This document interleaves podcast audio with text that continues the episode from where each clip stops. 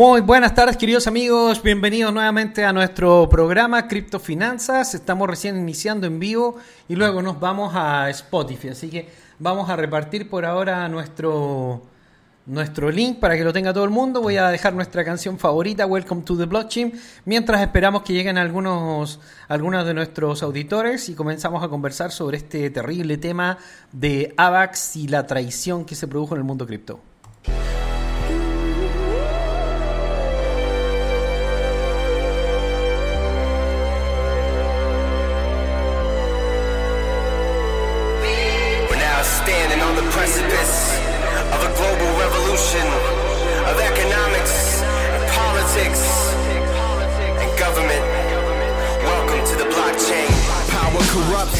Money is power. The power to control the money is one that is now in the hands of those who pretend we can't function without them. So how can we do something about it? Working hard to get a raise, lifting that wage up. Inflation takes it like a hidden taxation. Manipulated interest rates to give the banks a way to create money with the loans that they're giving out daily. That means our money is dead and we gotta pay back more than a hundred percent. No wonder then why the middle class is going under when the ones above them gotta cover and come to collect. And many have no access to banking, making payments or saving, so more fees are taken. And every day the gatekeepers are trying to stop change. We cannot wait. Welcome to the blockchain. Welcome to the blockchain. Things are about to change.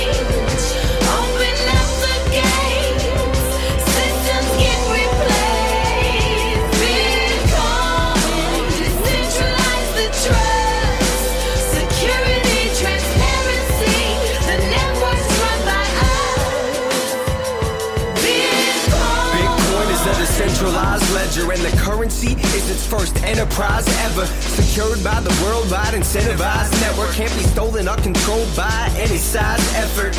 You can send it anywhere and instantly. Wow, wow, wow, esta nuestra canción, pues está brutal. Welcome to the blockchain, con toda la emoción que eso no- nos lleva. De todas maneras, vamos camino hacia la gloria, pero va a ir con, con algunos problemitas. No, no es tan fácil, no es una línea recta, pero para allá vamos. Así que el día de hoy damos la bienvenida a todos nuestros queridos amigos, con las damas primero. Quería Emilia, ¿cómo está usted? Se nos fue Emilia, se nos fue. A ver. Hola, ¿ahí me escuchan? Sí, ahí te escuchamos, Emilia, ¿qué tal? Ah, bien, bueno. Oye, estás Eh, pero muy trabajando a full con la academia, todo el tema de los, de los traders, las cripto, conferencias. ¿Te volviste loca, mujer? Sí. Ah, sí, la verdad que estamos trabajando muchísimo, más el soporte en Telegram que es constante. Eh, así que sí, mucho trabajo, pero a gusto porque es lo que lo que nos gusta, así que lo hacemos con mucho gusto. Y es que la finanza, es que, pila. Es que aunque uno, uno no lo que- quiera creer, las finanzas son súper relevantes en la vida. O sea, casi todo lo que pueda pasar en tu vida va a estar impactada por las finanzas. Por lo tanto, es muy Sí. importante aprender sobre los modelos financieros, cómo, están, cómo funciona nuestro sistema, eh, cuáles son las tendencias económicas, poder prepararse, también poder aprovechar quizá alguna tendencia y ganar un poco de dinero en el sistema del trading. Así que todas las personas que tengan ánimo pueden aprender trading con, con Emilia. ¿Qué hay de nuevo pronto, Emilia? ¿Hay algún curso? O, o el curso que, está, que diste está totalmente vigente, ¿no? Sí, todavía estamos recién llegando a la mitad, pero obviamente las personas que inician desde cero también pueden sumarse. Todas las clases Ah, porque está todo grabado. ¿no? Todo queda grabado. Claro. Claro. Aparte es full práctica. Ahora ya estamos empezando a compartir imágenes a través de nuestros chats, donde me, los alumnos me van mandando lo que van haciendo, vamos retroalimentándonos entre todos, tanto entre alumnos, con, con el profe, eh, también porque está Saúl en el grupo, que es nuestro otro profe de trading, así que es mucha interacción y es como que se va haciendo todo en grupo, así que le da un condimento muy lindo. Así es. Y otro de los importantes analistas técnicos de la academia que también ha liderado un, un gran, eh, digamos, una parte importante de criptofinanzas es nuestro querido amigo Saúl Felipe Caro Cano Quiñones. WhatsApp. ¿Cómo amiga? Buenos días. Desde la hermosa, desde la hermosa Cancún. ¿Cómo anda el clima por ahí? Fíjate que aquí hay un montón de calor y ya sabes que aquí es húmedo, entonces literalmente a veces me pregunto por qué estamos gorditos, porque tú caminas dos, dos metros aquí en Cancún ahorita y sudas a más no poder. Entonces, Bueno, es que esto, estos son los días en que sí. el sol pasa muy cerca de allí, pero no estás preparado para ese tema. Bueno, vamos. no tú, pero en general, los que escuchan. Quizás nada, quizás nada, pero bueno. Vamos conversando entonces con nuestro querido amigo Samuel. ¿Cómo estamos, Samuel? Hola, presente también aquí con todos. Eh, de- desde la resiliente Venezuela que ha sobrevivido a todo. Porque han habido extraordinarias noticias desde Chile, pero todo esto ya lo sufrió Venezuela años atrás. Así es, yo puedo contar lo que recuerdo porque esto ha sido toda mi vida, sobre todo con porque Chávez también perdió una votación con respecto a la Constitución y inmediatamente empezaron a aplicar lo que son las leyes habilitantes y estados de excepción para ponerlo todo a juro. Sí, lamentablemente eh, lo que ha sucedido en Chile es muy, muy, muy tremendamente positivo, pero esto no se ha terminado. Esa gente no se ha ido, no ha desaparecido, no ha pasado absolutamente nada. Y tenemos que casi todos los poderes políticos están infiltrados para poder establecer este nuevo modelo. Así que vamos a ver cómo avanza durante las próximas semanas. Pero estamos optimistas porque para todas las personas que tienen eh, interés en la libertad, las nuevas constituciones que se están intentando aplicar en Latinoamérica pueden ser negativas, ya que impulsan un modelo anti-propiedad privada, anti-libertad de mercado, donde la trascendencia del emprendimiento y el trabajo no es tan buena a pesar de todos los supuestos valores sociales que tienen. Y, y esto impulsa más pobreza, más problemas, más dificultades y más centralización, que es realmente nuestro enemigo. O sea, más que los gobiernos exactamente o los modelos políticos, nuestro gran enemigo es la centralización, que es la que hemos descubierto con el paso del tiempo, que, que es la que impulsa la corrupción y, los problemas, Emilia. Tal cual. Sí, porque cuando es solamente un puñado de personas las que toman las decisiones, eh, es increíble cómo siempre aparece la corrupción y obviamente entre los que toman las decisiones siempre terminan en posiciones privilegiadas, donde no solamente es robar dinero, robar dinero a veces parece lo de menos, pero cuando ya logran impunidad ante hechos que van, mm, que son mucho más complejos y, y problemáticos, es ahí lo que lo que realmente molesta a la sociedad, es esa impunidad de hacer lo que quieren, cuando quieren y como quieren. Sí, Argentina está, es muy está- lamentable. Argentina está en graves dificultades, eh, se ha ido avanzando con un, con un modelo tremendamente ya no socialista, sino que evidentemente como casi de carácter marxista. Y tuvimos hace poco un, un evento político, no, no es nuestro tema el tema político, pero también fue muy trascendente el supuesto atentado Sí. en contra de, de Cristina de Kirchner, Kirchner, que de en sí. realidad nos parece bastante fantasioso a mí en lo Sí. particular, la verdad. Sí, a mí también, más que todo porque el- el- la, la persona que ha sido señalada como sicario, hay muchas fotos en las que él ha aparecido en- dando reportes o haciendo notas. Siendo en- entrevistado, en- en- en pro- claro. claro, en programas, siendo entrevistado, sé que era una persona que estaba muy conectada y hay Y fotos de pertenecía él, al mismo incluso- grupo cercano de, de la misma Cristina de Kirchner, siempre salían fotos Sí. cerca de ella. fotos de ella del año con ella desde el año 2016, o sea que es raro. Más parece alguien de su equipo que en realidad un super sicario contratado por Jair Bolsonaro.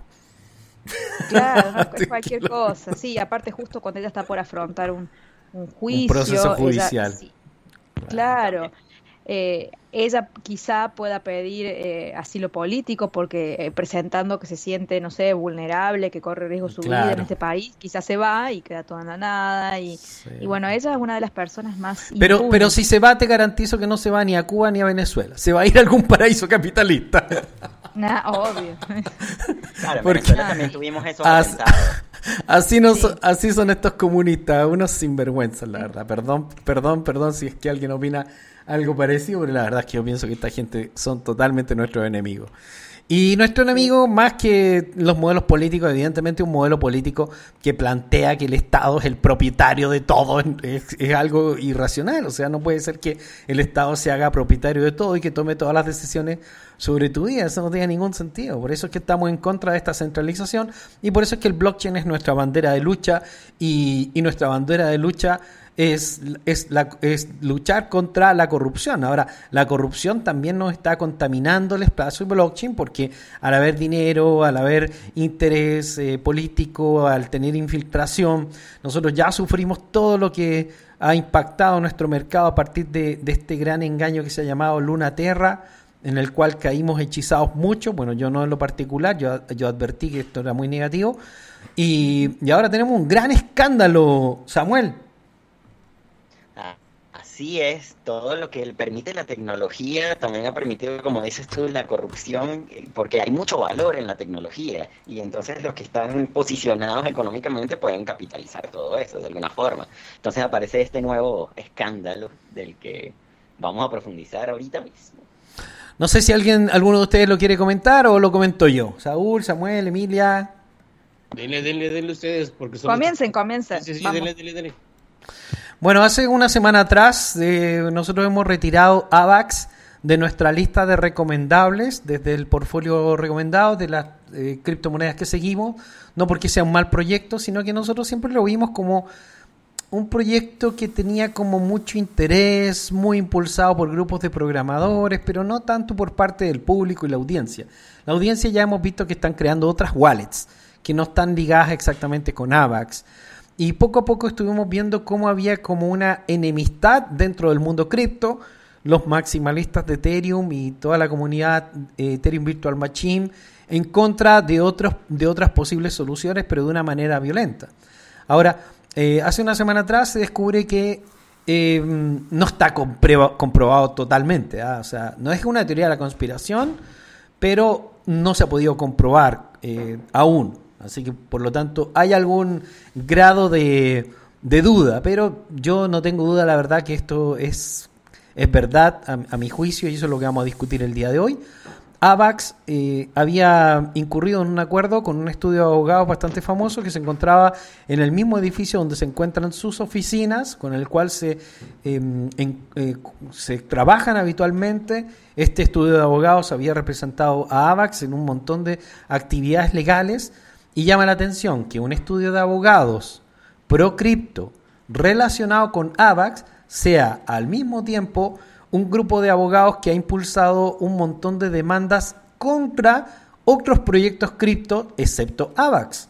La denuncia es que hay un pacto secreto entre AVAX y el estudio abogado para poder destruir a todos los potenciales competidores de Avalanche. Esto ha causado un gran escándalo, una gran remesón en el mundo cripto. Eh, se revelan más casos de corrupción, más casos de engaño que, que realmente eh, son descorazonadores porque nosotros vemos como hay gran cantidad de scammers, engaños, intereses políticos económicos, exactamente igual que en el sistema tradicional centralizado que nosotros estamos combatiendo.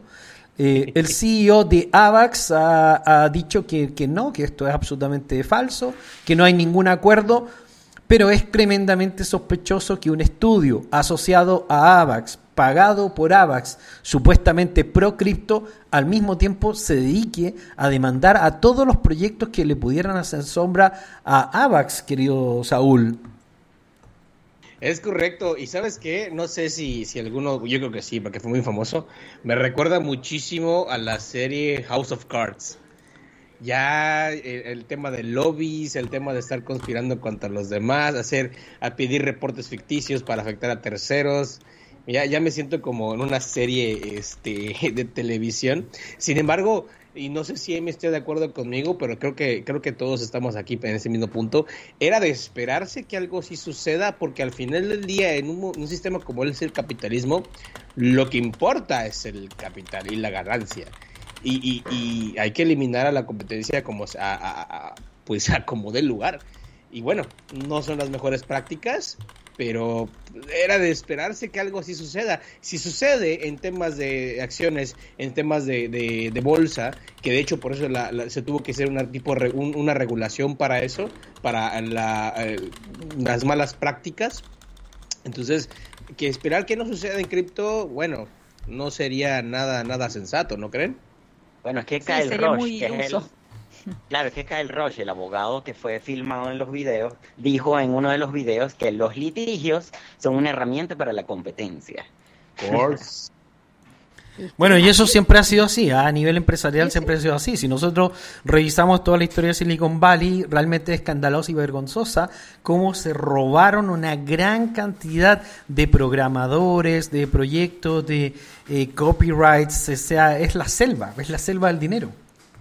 Y yo no creo que eso cambie nunca, ni con blockchain, ni sin blockchain, ni con Pepito, ni con Josecito. Yo creo que esto va a seguir así porque es, es inherente al, al- el ser, el ser humano, que es lo que quiere, crecer y acaparar. Entonces, bajo el modelo que sea, las personas van a seguir atraídas por el poder, atraídas por el dinero, atraídas por acumular, asociándose con uno, con otro. Entonces ya era, era extraño que no apareciera nada en el mundo blockchain así públicamente, pero debe haber muchos casos así y va a seguir habiendo, sé que Oye, vamos, que vamos, vamos a ir en- mencionando el caso para poder eh, educar mejor a nuestra audiencia, informarla mejor. Y ustedes me van interrumpiendo mientras yo voy leyendo un hilo de Twitter que explicó bastante bien lo que sucedió entre Ava Labs y Roger Friedman. Ok. El bufete de abogados Roche Friedman eh, eh, demanda ampliamente a compañías relacionadas con criptomonedas, algo que realmente negativo. O sea, el, el- este, este estudio de abogados es un estudio anticripto realmente y llama la atención que tiene muchas, muchas reuniones con el equipo de AVAX. Avalabs es la compañía detrás de la blockchain Avalanche y su criptomoneda AVAX con más de 5 millones en capitalización.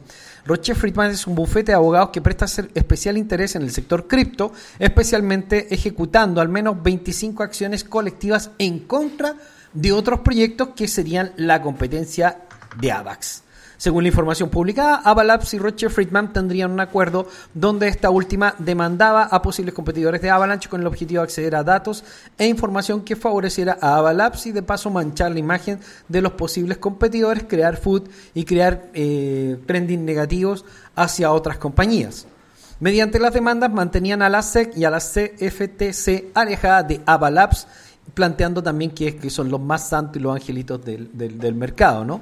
A cambio, Roger Friedman recibiría una cantidad masiva de acciones de Labs, que son más importantes que los tokens, que es lo que la gente todavía no entiende, y la criptomoneda Avalanche, que hoy en día valen cientos de millones. Roche Friedman actualmente ejecuta al menos 25 acciones colectivas en contra de Binance, de Solana Labs principalmente y de la fundación Definity, un colaborador, un colaborador de Internet Computer.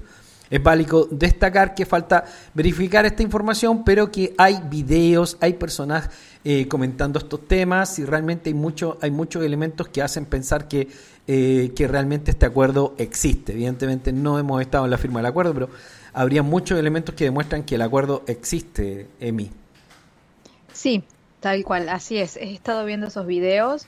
Obviamente que si uno lo quisiera usar como algo, eh, como un elemento legal y como que le falta. Pero más allá de eso, eh, yo creo que sí, que es así y no creo que sea el único acuerdo y la única empresa que se dedique a esto. De cierta forma, es, esto es una competencia y aparte estamos hablando de las empresas que van a, a dominar o ser las más grandes en un nuevo modelo de mm, tecnológico. Entonces, eh, es bastante obvio y esperable que se den estas luchas. Es una guerra, es una guerra. Es una guerra, es, Es una, una guerra, guerra. por el dominio de lo que se viene. Es una Eh, guerra así comercial. como hablaban recién de, de Silicon Valley, ahora las empresas ya están, digamos, establecidas, ya sabemos muy bien qué hace Microsoft, qué hace Google, qué hace Meta, o sea, ya están, cada una tiene su nicho, sus clientes, pero en el momento en el que está todo por definirse hacia dónde van, qué van a hacer, eh, porque está, está todo muy eh, en pañales, digamos. Entonces, el momento de luchar es ahora y se van a dar muchas de estas situaciones. Pero bueno, en este caso está Avalanche bajo la lupa. Pero, ade- pero además hay videos y hay gente que, que, que al parecer ¿Sí? que demuestra que este tipo de acuerdos existen, Samuel, y parece que no es el único. Sí, eh, bueno, los, eh, existen investigadores que dicen que los videos son totalmente reales. Yo no soy abogado, pero creo que eso no funciona como en una demanda contra Avalabs, eh, porque necesitarías una orden judicial para tener esos videos o cualquier otra cosa. Y existen rumores que dicen que el CEO de ICP, Internet Computer, es el, el que filtró la información a través de una plataforma que él maneja, que es CryptoLeaks. Realmente eh, hay una gran cantidad de información en los últimos tiempos sobre posibles acuerdos que existen entre las empresas cripto. También ha estado acusado Tether de cosas similares y evidentemente eh, estos negocios existen. El mercado cripto tiene un nivel de centralización que permite que sucedan estas cosas, no solamente en la creación de estos conceptos financieros, sino que además también en, toda la estructura legal. La mayoría de las empresas para convertirse en las empresas más grandes del mundo necesitan ser creadas como empresas, necesitan tener acciones, necesitan estar en el mundo real financiero, no solamente en el Far West de lo que sería el mundo, el mundo digital.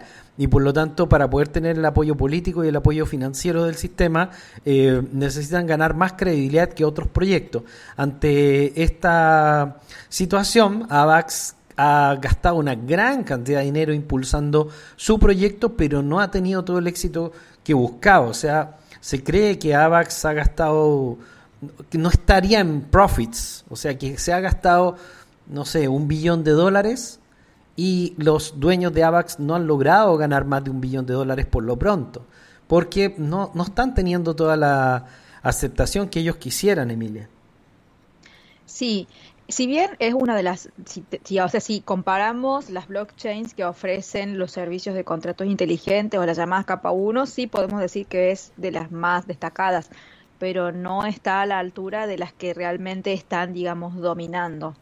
Eh, por ejemplo, simplemente viendo las direcciones activas de forma diaria, las que están más, digamos, en la, en la punta, más arriba, comparten este puesto, obviamente con algunas diferencias. Tenemos a Solana, Ethereum y la Smart Chain de, de Binance. Bastante por debajo está Polygon y mucho, mucho más abajo está Avalanche. O sea que si bien es de las más destacadas, pero le falta todavía para ingresar a ese top, digamos. Y obviamente está tratando de usar todas las herramientas que, que pueda para derribar a los que están arriba y para irse posicionando. Que eso es Claro, lo que se plantea. Claro, es El tema- interesante que sea contra Solana, porque también eh, vimos hace unas semanas que BlackRock eh, está invirtiendo en Coinbase. Y Coinbase va a también invertir en nodos validadores de Solana, que ya está bastante descentralizada. Entonces es interesante que todo se, se centralice así en, en Solana como esto de Avalabs.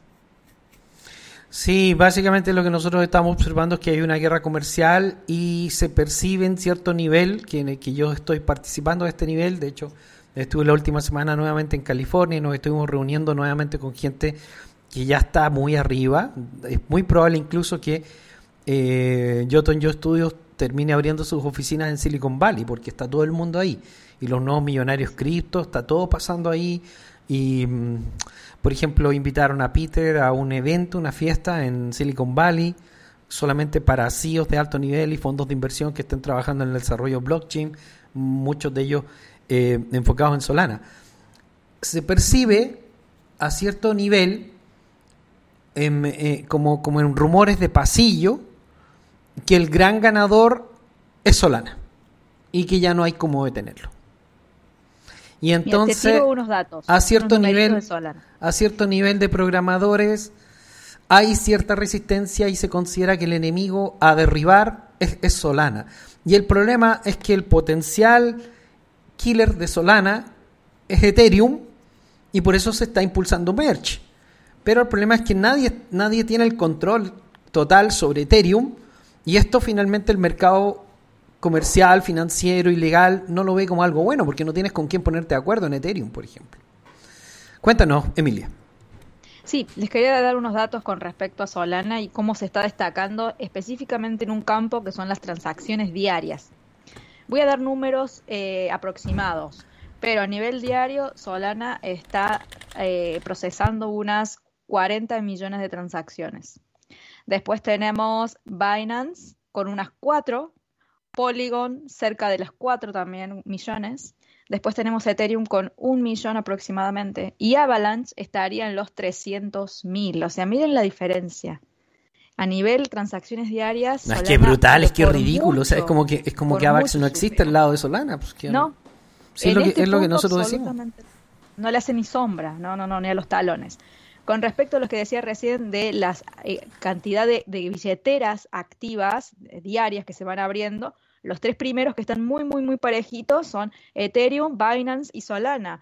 Y como les decía, Avalanche está como en cuarto quinto lugar. Y con respecto al TBL, también está bastante abajo. O sea que desde donde uno los mire, Avalanche sí está dentro de los principales, pero hay mucha diferencia en números si lo comparamos con las más grandes. Entonces es obvio cuáles son los, los- los blancos de su ataque. Sí, Bastante lo de obvio. Solana ya no, es, ya no es una tendencia. Solana está sumamente metido a, a nivel sistémico. Eh, tiene un nivel de centralización alto, el cual dentro de, la último, del- de los últimos análisis que hemos realizado, nosotros consideramos que posiblemente no sea tan relevante la centralización al final. Fue como una bandera de lucha en un principio, pero nos estamos dando cuenta que el dinero privado necesita un impulso emprendedor, necesita una representación legal, tú tienes que poder demandar a alguien y también tienes que poder hacer contratos con alguien. Es decir, si una compañía está intentando proveer un dinero para la Internet, como es el caso de Solana o AVAX, eh, alguien tiene que tener esa representación y tienen que tener cierto poder para, para poder eh, representarla y entregar soluciones reales en el sistema, Samuel. Eh, Pero es que yo reitero que la descentralización viene por la tecnología. Vamos a recordar un poco el, el caso que sucedió hace unos días de Crypto.com que le transfirió 10 millones de dólares a una usuaria que estaba pidiendo un reembolso de 100.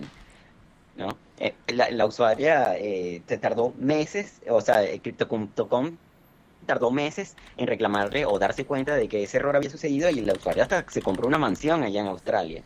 Entonces, no pueden, no tienen control de tus activos de esta forma con, con esta tecnología blockchain. Y sí, para desarrollar los proyectos necesitas un capital y una mente maestra, pero la tecnología sigue estando ahí para cualquiera que quiera competir contra eso, contra esa tecnología o contra esos pro- proyectos.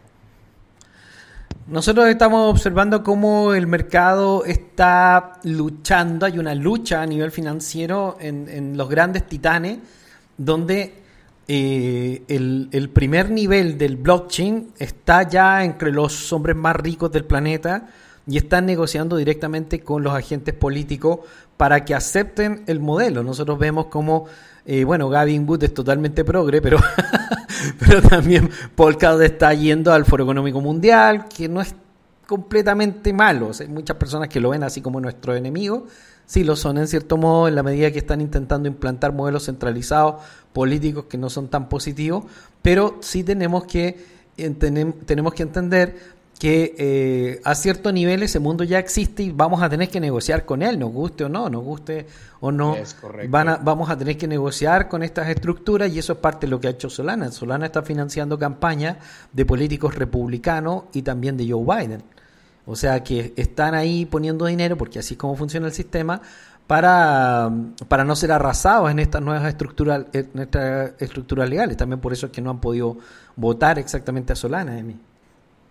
Sí, aparte otra cosa cuando la si aspiramos a una descentralización total ante cualquier falla, cualquier problema o alguna equivocación, nos vamos a tener que remitir a la famosa frase que dice a llorar al campito, o sea, no no queda otra.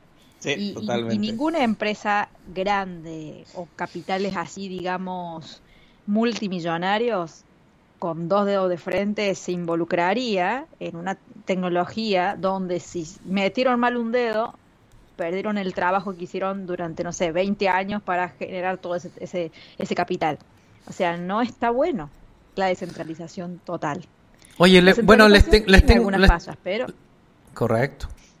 Mucho de esto se hace para crear food y crear tendencias negativas en contra de posibles competidores. De hecho, es muy violento el, el food que se ha creado en contra de Solana y la exageración de los fallos que no han sido tan graves, no han causado tantos perjuicios. La última vez hubo un robo como de 15 millones de dólares y se armó un escándalo como si fueran 20 billones. O sea, eh, eh, como que se exagera todo lo que pasa en torno a Solana para tratar de dañarlo, pero no han podido. Les tengo una buena noticia, eso sí, chicos. Díganos. Cuente, cuente, cuente, cuente. El viernes a última hora, el polémico bufete de abogados Roche Friedman retiró todos los cargos en contra de Bit- Bitfinex, Tether, Crown Foundation, HDR Global Trading y están negociando para poder retirar los cargos en contra de Solana y de Binance. Ah, se levantaron buenos. Desayunaron un cereal rico y dijeron, bueno. Y sí, todas Es esas que- repercusiones, Es obviamente. que, es que les pillan la cola y pueden terminar demandados por estafa, por engaño, por otras cosas más graves todavía. Les puede por salir el tiro por manipular atrás. información, crear, Difamación.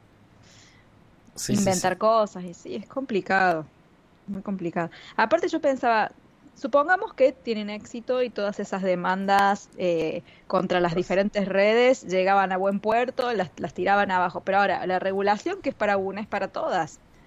Eh, ¿qué ¿Quién le garantizaba inmunidad a Avalanche con respecto a las regulaciones que tiraban o en- iban en de- en detrimento de otras redes? ¿Qué diferencia Avalanche? Nada, es la misma tecnología, entonces yo Y más encima es un clon de. Ethereum, pues Claro, habla que no es nada. De hecho, una de las razones por las que los programadores normalmente defienden mucho AVAX y cuando tú te juntas con ellos, yo he tenido obviamente ya esa experiencia, es, es que es que es lo mismo que Ethereum. Para mí es muy fácil programar en, en AVAX. Sí, pero no hacemos algo porque es fácil, hacemos algo, porque es correcto. O sea, no, no, no estamos buscando la, la simplicidad, estamos buscando soluciones que den, que den, eh, que den estabilidad en el mediano plazo. Y, y bueno, uno de los actores enemigos de, de, de Tether, que vimos el ataque violento contra Tether durante este año, después de la caída de Terra, era precisamente el mismo, el mismo estudio abogado, Roger Friedman. Impresionante. Todo queda entre compadres. Lo, lo que me llama la atención con respecto a las regulaciones es, por ejemplo, que las regulaciones te permiten negociar con el gobierno, ¿no? Porque tenemos a la SEC, que tiene este procedimiento contra XRP, y al mismo tiempo XRP negociando con la Reserva Federal para sacar el dólar digital. Entonces, ¿cómo quedaría eso? Eh, XRP es un modelo de moneda digital mucho más antiguo que el blockchain. De hecho, no es realmente blockchain y no tiene elementos de blockchain. Es, una de la, es uno de los enigmas del mercado blockchain la introducción de XRP en nuestra bolsa como si fuera algo similar. Sí es un dinero privado digital, es una compañía privada digital, pero tiene impresión ilimitada de dinero, por ejemplo. O sea, si tú te pones de acuerdo con ellos, ellos te imprimen 10 billones de XRP de la noche a la mañana. Entonces no tiene objeto como, como instrumento de inversión. Ellos más que nada están intentando validarse como la base de un nuevo sistema digital en Internet para hacer funcionar como monedas de Internet y, y se ha visto gran cantidad de manipulación y engaño en su primera etapa. Y eso es real. Eh, ellos imprimían dinero y lo vendían porque la sacaron, a, digamos, a, a, escru- al, al público esta moneda y se, y se beneficiaron directamente los creadores del proyecto, hicieron miles de millones de dólares, hoy son hombres súper, súper, súper ricos y al, y al parecer ese era el principal objetivo en la primera etapa realmente. La herramienta perfecta para la Reserva Federal, por supuesto. Claro, el estudio Ro- Roch Friedman eh, utilizó como estrategia para poder atacar a, a todas las instituciones cripto el que si tú tenías algún tipo de pérdida o tenías algún tipo de mm, scam o algún tipo de hackeo, el culpable era el dueño de, de la empresa. O sea, el culpable era, el- era el que había creado el, el protocolo, Emi. Así es. Y justamente eso es lo que se está hablando, lo que ha pasado con respecto a Tornado Cash, donde el creador es el culpable y en realidad es el creador de una herramienta. Es como si, digamos, el creador del cuchillo fuese el culpable de todas las puñaladas que se dan, o, pero a la vez, es, qué bueno porque puedo cortar mi, mi alimento. Eh, y es justo eso uno de los, de los digamos, de los aspectos que se discute mucho con respecto a, a que hayan tomado como prisionero, básicamente, al creador del código de Tornado Cash. Sí, llama la atención cómo van en contra de él y no van en contra de alguien como Dukwon. O sea, increíble lo que pasó con, con Dukwon, cómo arruina a un montón de personas a través de un modelo centralizado, de una moneda totalmente Ponzi, que es un engaño, que es Terra. Y, y Claro, finalmente él no no, sufre nada, nada, nada. nada. No, es que a, a- a- a, digamos a los dueños del sistema, ¿en qué les afecta Duquon si les se está robando a los otros? En cambio, a alguien que te provea privacidad de tus movimientos, donde ellos que son los principales interesados en saber qué pasa con cada una de las monedas o, o querer tener un- todo controlado, eso sí les molesta. porque sí los perjudica. Los otros, a- a- Educón a ellos no les perjudica en nada, perjudica a los demás. Entonces, para mí es algo que se ve desde ese punto y, me parece totalmente, porque ni siquiera se ha podido esclarecer por qué eh, esta persona eh, está presa. Ni siquiera. Eh, así que es bastante sospechoso. Hay muchas herramientas que tienen un uso que podrían usarse tanto para el bien como para el mal. Es bastante complicado. AVAX ha estado bajo ataque financiero y comercial la última semana. Hay una gran cantidad de ventas para AVAX y bueno, nosotros creemos que sería mejor mantenerse fuera de esto porque va a perder muchísima credibilidad. Sí entendemos que quizá en una semana más mucha gente se olvide, pero a nivel financiero la gente que tiene poder no se va a olvidar. y por lo tanto esa es la gente importante. O sea, el resto del público da un poco lo mismo si se olvidan o no. Así que Avax ha perdido, Avax ha perdido más de 20% eh, en el mercado interno y se ve bastante, bastante, bastante eh, inestable para el mediano plazo. Y hay muchos anuncios y muchas cosas que se están comentando en noticias. Saúl, Samuel, Samuel, Samuel, Samuel. ¿Qué hay en noticias para esta semana?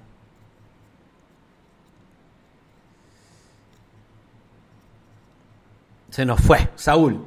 Oh. Bueno, no queda clase media, millones serán eliminados. Dos predicciones de colapso del mercado, carteles de gas, ballenas que mueven monedas, MT Gox, el resumen de la semana de las noticias de Bitcoin, realmente es muy negativo. En la revisión de la semana de noticias de Bitcoins, esta semana un estratega de mercado emite una advertencia grave sobre la economía de Estados Unidos y una gran caída del mercado que podría causar un recorte del 50 al 60% adicional a la caída que ya hemos vivido hasta ahora.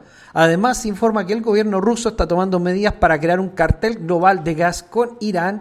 Además, el impulso de todas las monedas respaldadas en oro para la construcción de un nuevo modelo económico. Todo esto pone en entredicho la situación de Europa y de los Estados Unidos como los grandes dominadores del mundo, porque ya hay un gran cuestionamiento hacia el modelo Fiat, Sa- Sa- Saúl. Es correcto. eh. De hecho, eh, en temas macroeconómicos, esta semana los ojos están puestos en la decisión de tasas de Estados Unidos, de, de Europa. Y una plática de Powell el día mi jueves, si no me equivoco, no soy correcto, ahí, Emi, y écheme la mano por allá. Este, te digo.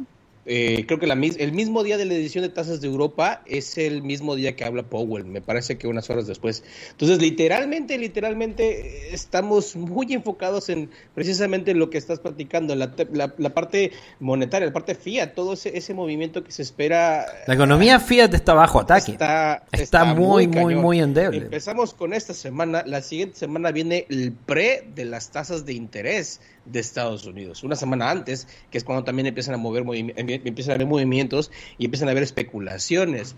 A mí me decepcionó muchísimo el movimiento que hubo el viernes, que fue el NFP. Hubieron datos mixtos, pero literalmente el mercado no hizo nada. O sea, hizo como que me voy, me voy, me voy, pero se regresó.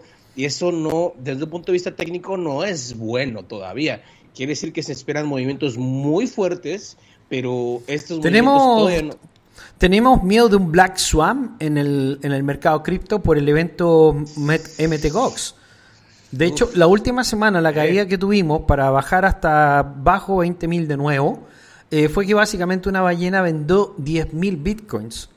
El problema es que hay 120.000 bitcoins que es muy posible que en algún momento se liberen. Todo el mundo dice que ahora pues, sería septiembre, octubre más tardar, pero sería este año, Emilia.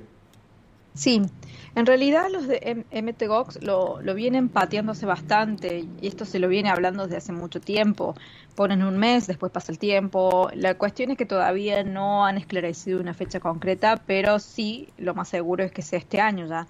Debería serlo. Eh, el, el tema es que, bueno, primero desde un punto de vista técnico no hemos tenido el famoso evento de capitulación, que es, digamos, la fase más cruda y más feroz, digamos. Y pensábamos que estábamos entrando, ¿no? Hace unos meses pe- pensábamos que estábamos entrando. Por ahí leí un dato de capitulación de, de creo que Cointelegraph, que hablaba de eso precisamente. Sí, y, y tampoco lo ha tenido Wall Street. Entonces, eh, va a ser como una combinación. Con respecto a lo que decías recién, es, aún la fecha es jueves 8, estabas en lo correcto.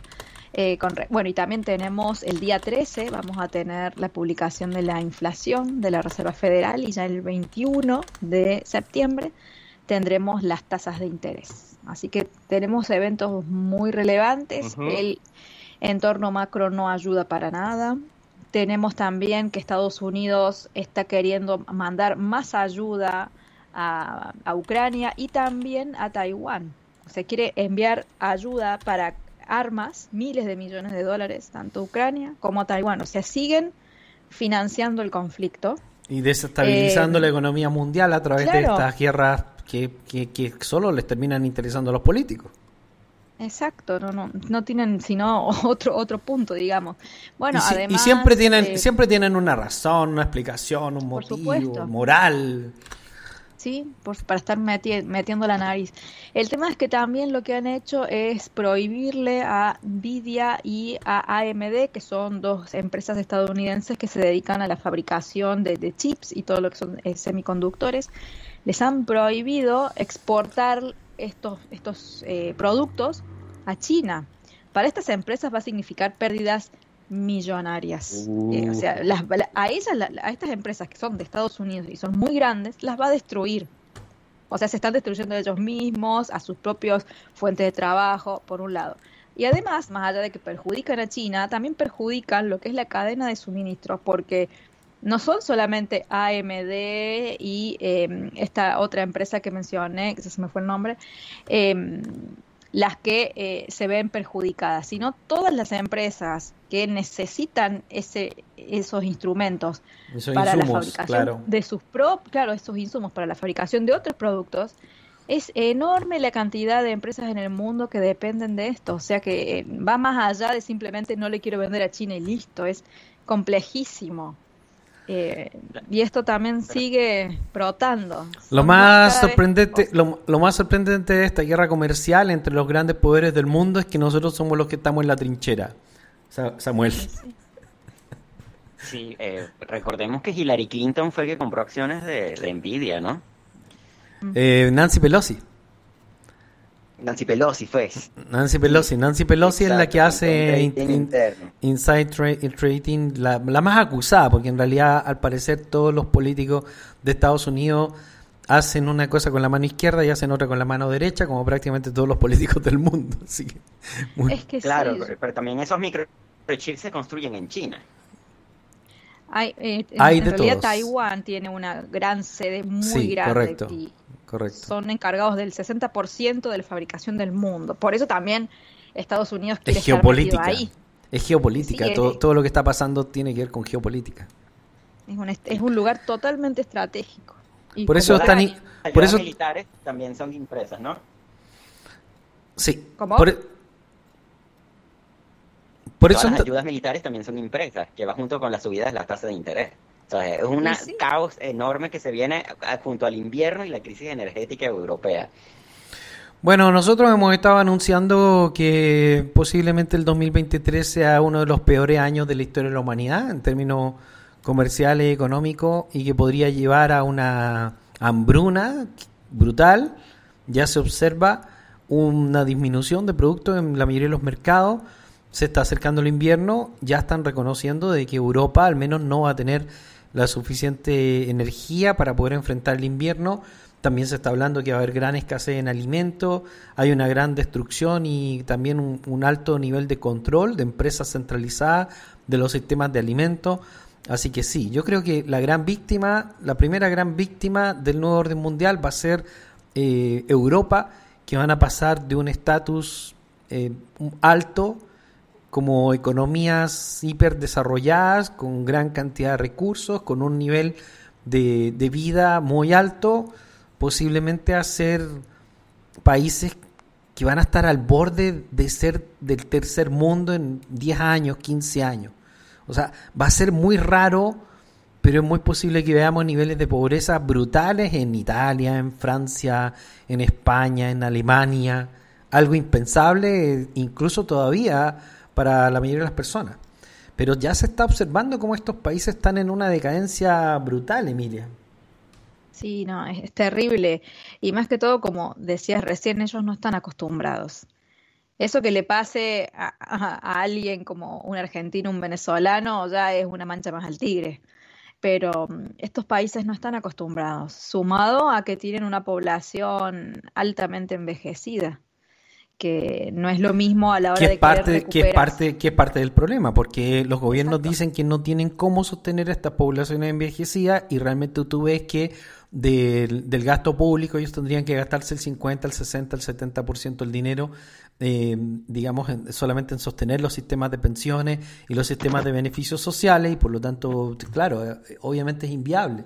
Más aún porque cada vez hay más gente pidiendo este tipo de beneficios sociales que en contra. Entonces, toda esa revolución que estamos viendo en, en Latinoamérica y, y en todo el mundo es una revolución que no tiene mucha solución. La solución realmente es que cada uno ponga esfuerzo en cómo soluciona su vida, porque si nosotros esperamos que los gobiernos la solucionen, creo que nos vamos a morir esperando, Samuel. Así es. Ay, vale, pero es que me da un poco de risa porque todo está, todo está ya planeado y la gente no, no se da cuenta en realidad. Este, Todo se ha estado anunciando públicamente y, y las personas en realidad no toman conciencia. Pero entonces vemos el caso de Chile, que yo no sé por qué Chile habrá tomado esa decisión en, en tan corto tiempo con respecto a, a la constitución, ¿no? Porque el conflicto de Chile viene del 2019 para acá y son tiempos muy cortos, pero eh, está sucediendo. Hay un Hubo una, hubo una reacción muy, muy, muy violenta de la ciudadanía eh, en contra del plan cuando el plan ya fue presentado. Además, se ha unido todo el tema de plantar, plantear un nuevo modelo político económico, supuestamente basado en beneficios sociales, con un modelo antivalórico totalmente, que es el que yo creo que más molestó a la gente. Y nosotros vimos cómo fue absolutamente degradante todo lo que promocionaban y el, el modelo antivida, un modelo de degradación humana brutal. No, ¿para qué hablarlo? Si es que es vergonzoso. Terminan el acto del apruebo en Chile con metiéndose una bandera chilena en el ano. O sea, es que ya no se puede ni conversar. No se Sí, puede ni conversar. Ay, Sí, no, porque no, eso yo dijeron- no estoy enterada, por Dios. Dijeron, No, menos yo. dijeron que había que abortar Chile, Mm. así que se subió un travesti al escenario y con un, con un instrumento le introdujeron una bandera del país en un escenario público, con niños, con familias, transmitido por internet en línea. Todo el país lo estaba viendo, le hicieron un zoom al culo mientras Ah, hacía eso y después sacaron la bandera sucia. Y sí, Después lo no, No, lo lanzaron no, no, no te lo asco. así como tú dices, qué mierda está ¿Es- es en pasando. serio O eso- sea, ¿Eso pasó? sí, claro. Por sí, es Dios. que eso pasó. Que no, No. es que no te lo crees. Y, y, y ese, y ese es el modelo moral que ese es el nivel moral, ese es el nivel moral que se ha estado planteando en todo el mundo, porque pa- cuando tú vas a los eventos feministas, que yo estoy sumamente de acuerdo en, en que las mujeres voten y en la igualdad de los géneros, o sea, yo no soy antifeminista, pero el nuevo modelo feminista donde tú las ves que van y defecan en edificios públicos, que se, que se Sí, sacan no. la ropa y todas estas cosas, al final tú dices, bueno, ¿cuál es el mensaje aquí? ¿Realmente están luchando por, por qué están luchando? Porque lo único que ves es antivalores, Emilia. Sí, sí. Bueno, acá se veía mucho eso. eh, todo empezó, digamos, porque hubo una oleada de matanzas de mujeres. Hasta ahí estábamos todos de acuerdo, porque sí se veía, y es más, a mí me tocó una, la hermana de una amiga mía que apareció eh, en una alcantarilla con su bebé. La mujer estaba muerta, la bebé estaba viva, todavía se estaba amamantando, digamos Sí. estaba al lado y hasta estaba mordida por ratas, porque el, el ex la había matado, la había dejado ahí con la nenita. Y empezaron a, surgir muchas matanzas así, donde salían impunes, y bueno, obviamente Así el es. movimiento se levantó por eso y es totalmente valedero que se luche por eso. Sí, yo, Ahora. estoy, yo estoy totalmente de acuerdo con, con eso. Creo que, creo que el error pasó, del movimiento, creo que sí, se desvirtó totalmente, además que se metieron los políticos, las organizaciones internacionales empezaron a utilizar a esta gente, lo mezclaron con otros temas. Y también el problema fundamental de este movimiento, aunque no tiene nada que ver este programa con ese tema, perdonen para las personas que no les gusta escucharlo, pero bueno, yo creo que fundamentalmente en el mundo hay, hay crímenes en contra de la mujer por ser mujer, especialmente en los países islámicos, aunque no les guste escucharlo a algunos, ¿ya? Pero en el mundo civilizado, occidental, eh, hay crímenes pasionales, crímenes económicos, donde mueren hombres y mujeres y evidentemente tienen que ser perseguidos por la ley. Pero no hay crímenes exactamente por ser mujer. O sea, ah, eres mujer, entonces te, te voy a eliminar. Entonces, la, la ideología de género llegó a un punto muerto donde no tiene lógica, donde simplemente plantean que el hombre odia a la mujer y eso no tiene ningún sentido, Emilia.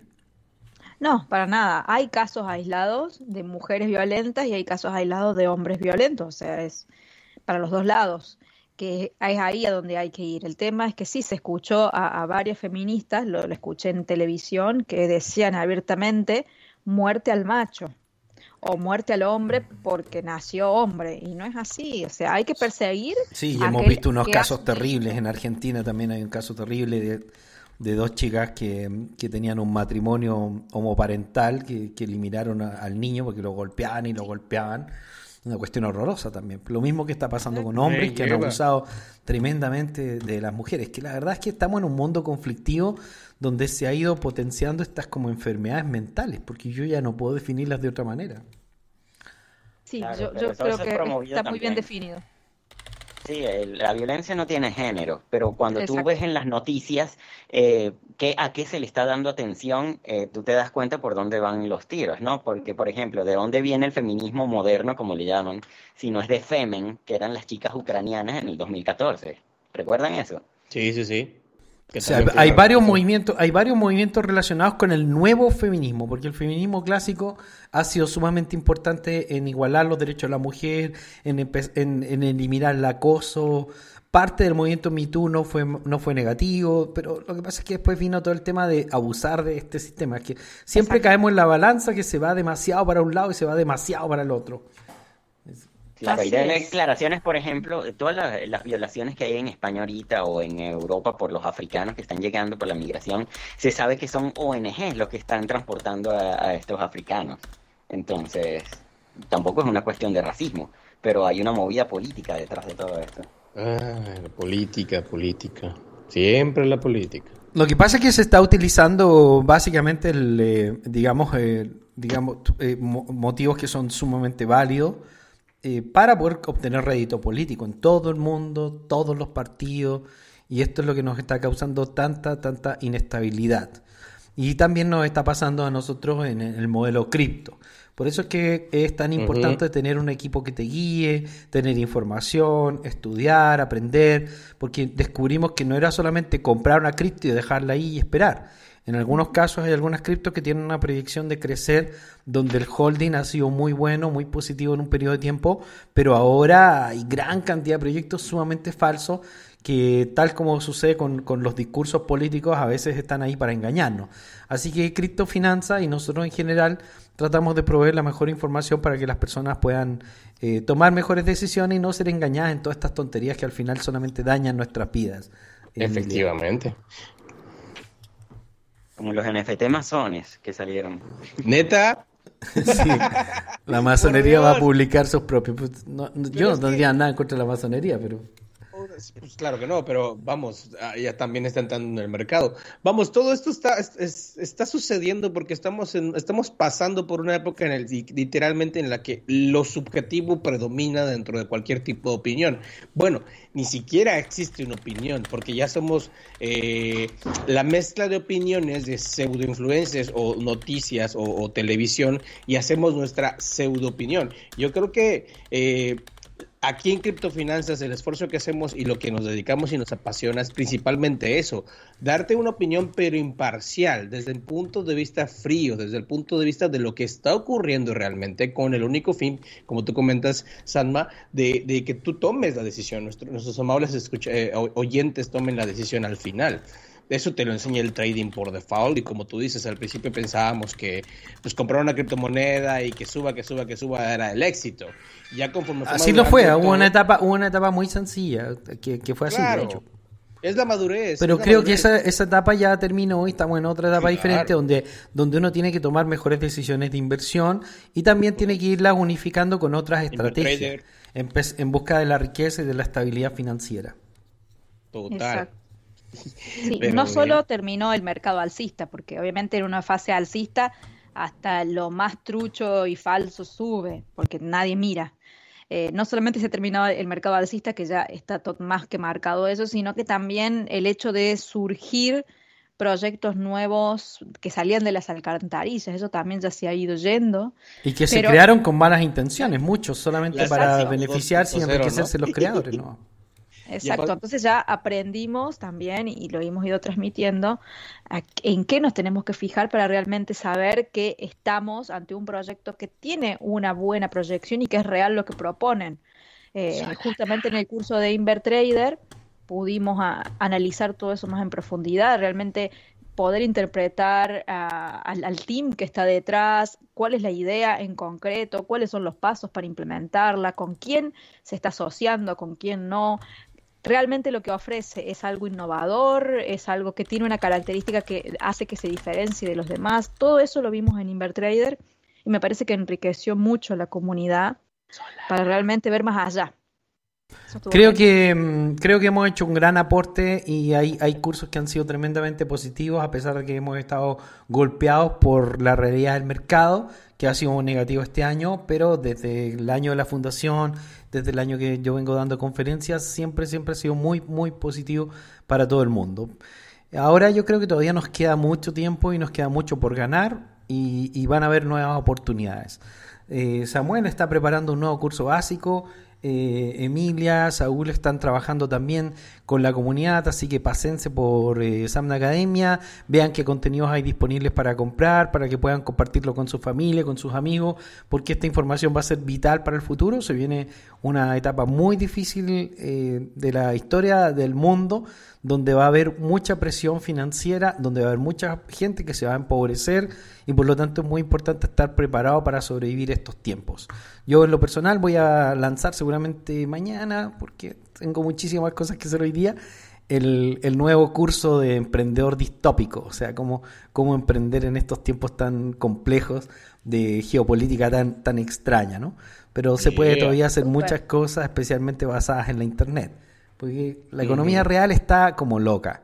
Pero en la Internet todavía tenemos muchas posibilidades y opciones. Por supuesto. Bueno, queridos amigos, eso ha sido todo el día de hoy desde, desde Criptofinanzas y les agradezco mucho. No sé si quiere lanzar alguna recomendación, Samuel, antes de que nos vayamos. No, la verdad no. Saúl, Sí, amigos, mis estimados, no se pierdan el curso de EMI, está maravilloso. Me encanta cómo la gente, la comunidad está muy activa, no se lo pierdan. Ya estamos esta semana sacando fechas para también Psicotrader, que es el seminario que es complemento de todos los que ya hemos visto, tanto los avanzados de Invertrader, bueno, los que tomaron esa clase avanzada, ese curso avanzado, como el curso básico actual, se están, estamos centrados en la parte técnica, estamos en la parte técnica. La parte emocional es la que también tenemos que trabajar y que también va de la mano con el curso que te vas a dar tú, este Sanma. Que de hecho estoy segurísimo que puntos claves que vamos a tratar en el curso de, cripto, de psicotrading lo vas a mencionar en tu curso, porque al final del día la parte emocional, la, pa- la parte sen- del sentimiento y la emoción se repite en todos los, tanto en el emprendimiento como en el trabajo, como en la vida, como en el trading. Y esa es la parte que a mí me encanta. Entonces, ahí se viene Samuel también con el básico. Por Dios, no se lo pierdan. Hay mucha información que se está cocinando. sí, especialmente para los amigos nuevos, todos vamos a trabajar en el básico.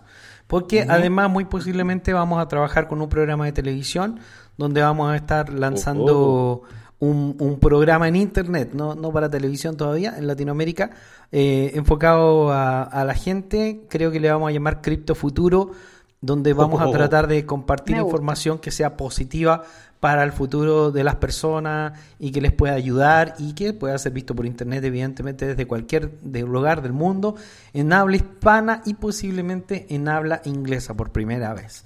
Así que un gran Yeah. saludo para todos. Chao Emi, nos vemos entonces. No sé si quieres mandar algún saludo, algún mensaje antes de que nos vayamos. Eh, sí, que bueno, estoy muy, muy contenta por todo lo que se viene y me parece que este 2022 lo que queda va a estar muy cargadito, sobre todo de muy buen contenido. Así que los invitamos a todos a que formen parte porque eh, el conocimiento no, no tiene precio, y- pero, pero sí tiene un valor enorme y es lo que nos marca Oh, sí. y nos hace la diferencia en el largo plazo. Así que están todos invitados.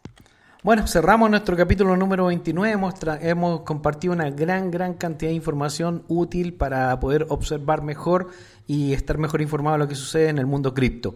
AVAX retirado de nuestra lista por lo pronto, no es un mal proyecto, pero tampoco hemos visto que esté avanzando lo suficiente y con toda esta mala información negativa, que es probable que sea verdad, no, es- no sería moralmente ni éticamente positivo seguirlos apoyando. Así que por el momento yo creo que por lo menos en lo personal yo prefiero estar eh, alejado un poquito de AVAX. Muchas gracias querido amigo. Nos vemos entonces. Un gran abrazo desde Cripto Finanzas. Chau. Bye. Chao, hasta la próxima.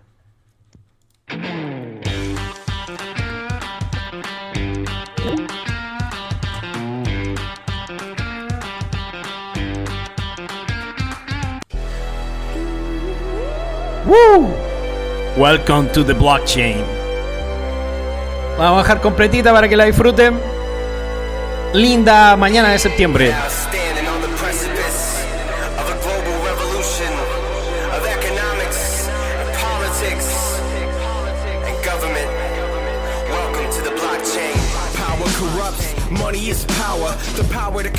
Money is one that is now in the hands of those who pretend we can't function without them.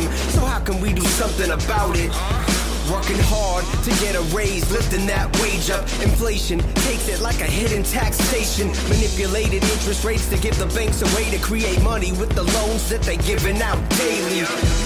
That means our money is dead and we gotta pay back more than a hundred percent. No wonder then why the middle class is going under when the ones above them gotta cover and come to collect. And many have no access to banking, making payments or saving, so more fees are taken. And every day the gatekeepers are trying to stop change. We cannot wait. Welcome to the blockchain. Welcome to the blockchain.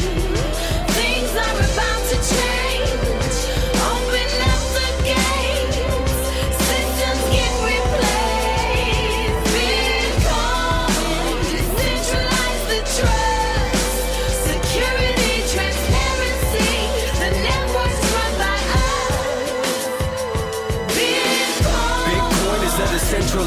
Ledger, and the currency is its first enterprise ever. Secured by the worldwide incentivized network, can't be stolen or controlled by any size effort. You can send it anywhere and instantly. No one can intervene, no third party in between.